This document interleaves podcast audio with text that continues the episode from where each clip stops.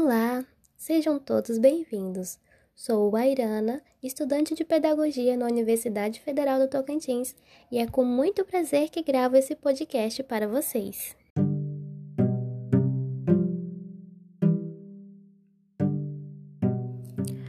Hoje vou falar para vocês o preconceito linguístico no qual as pessoas sem instrução falam tudo errado, do livro de Marcos Magno.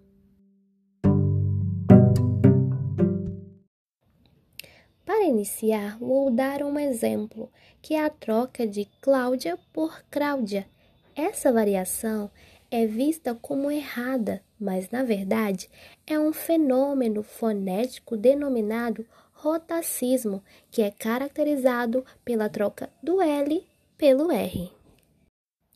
É importante saber que, dependente da língua que se fale, sempre ocorrerá uma variação, que podemos chamar aqui de diferença entre norma padrão e não padrão. O indivíduo sem acesso à educação formal apresenta maior propensão a sofrer preconceito linguístico. Por isso, é importante considerar a classe e região em que o indivíduo está inserido, além do nível escolar e do letramento.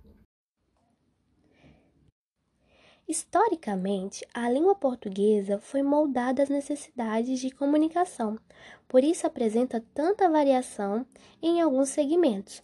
Um deles é o social. Esse fenômeno colaborou para a formação da língua portuguesa. Com isso, há alguns registros escritos do uso do L no lugar do R.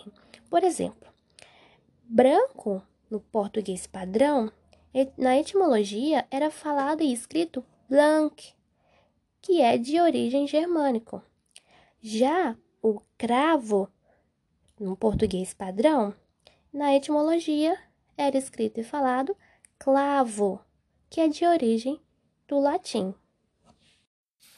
É importante termos cuidado e atenção, porque quando o indivíduo que domina a língua culta subjuga os que fogem o português padrão, atribuindo como errados, atrasados ou rudimentares, o preconceito deixa de ser linguístico, passando a ser preconceito de caráter político e social. Temos que combater o preconceito linguístico com informação, pois a língua tem como objetivo principal comunicação. Por isso, ela molda-se às necessidades de um determinado grupo. Isso não a torna errado, apenas diferente da variante padrão.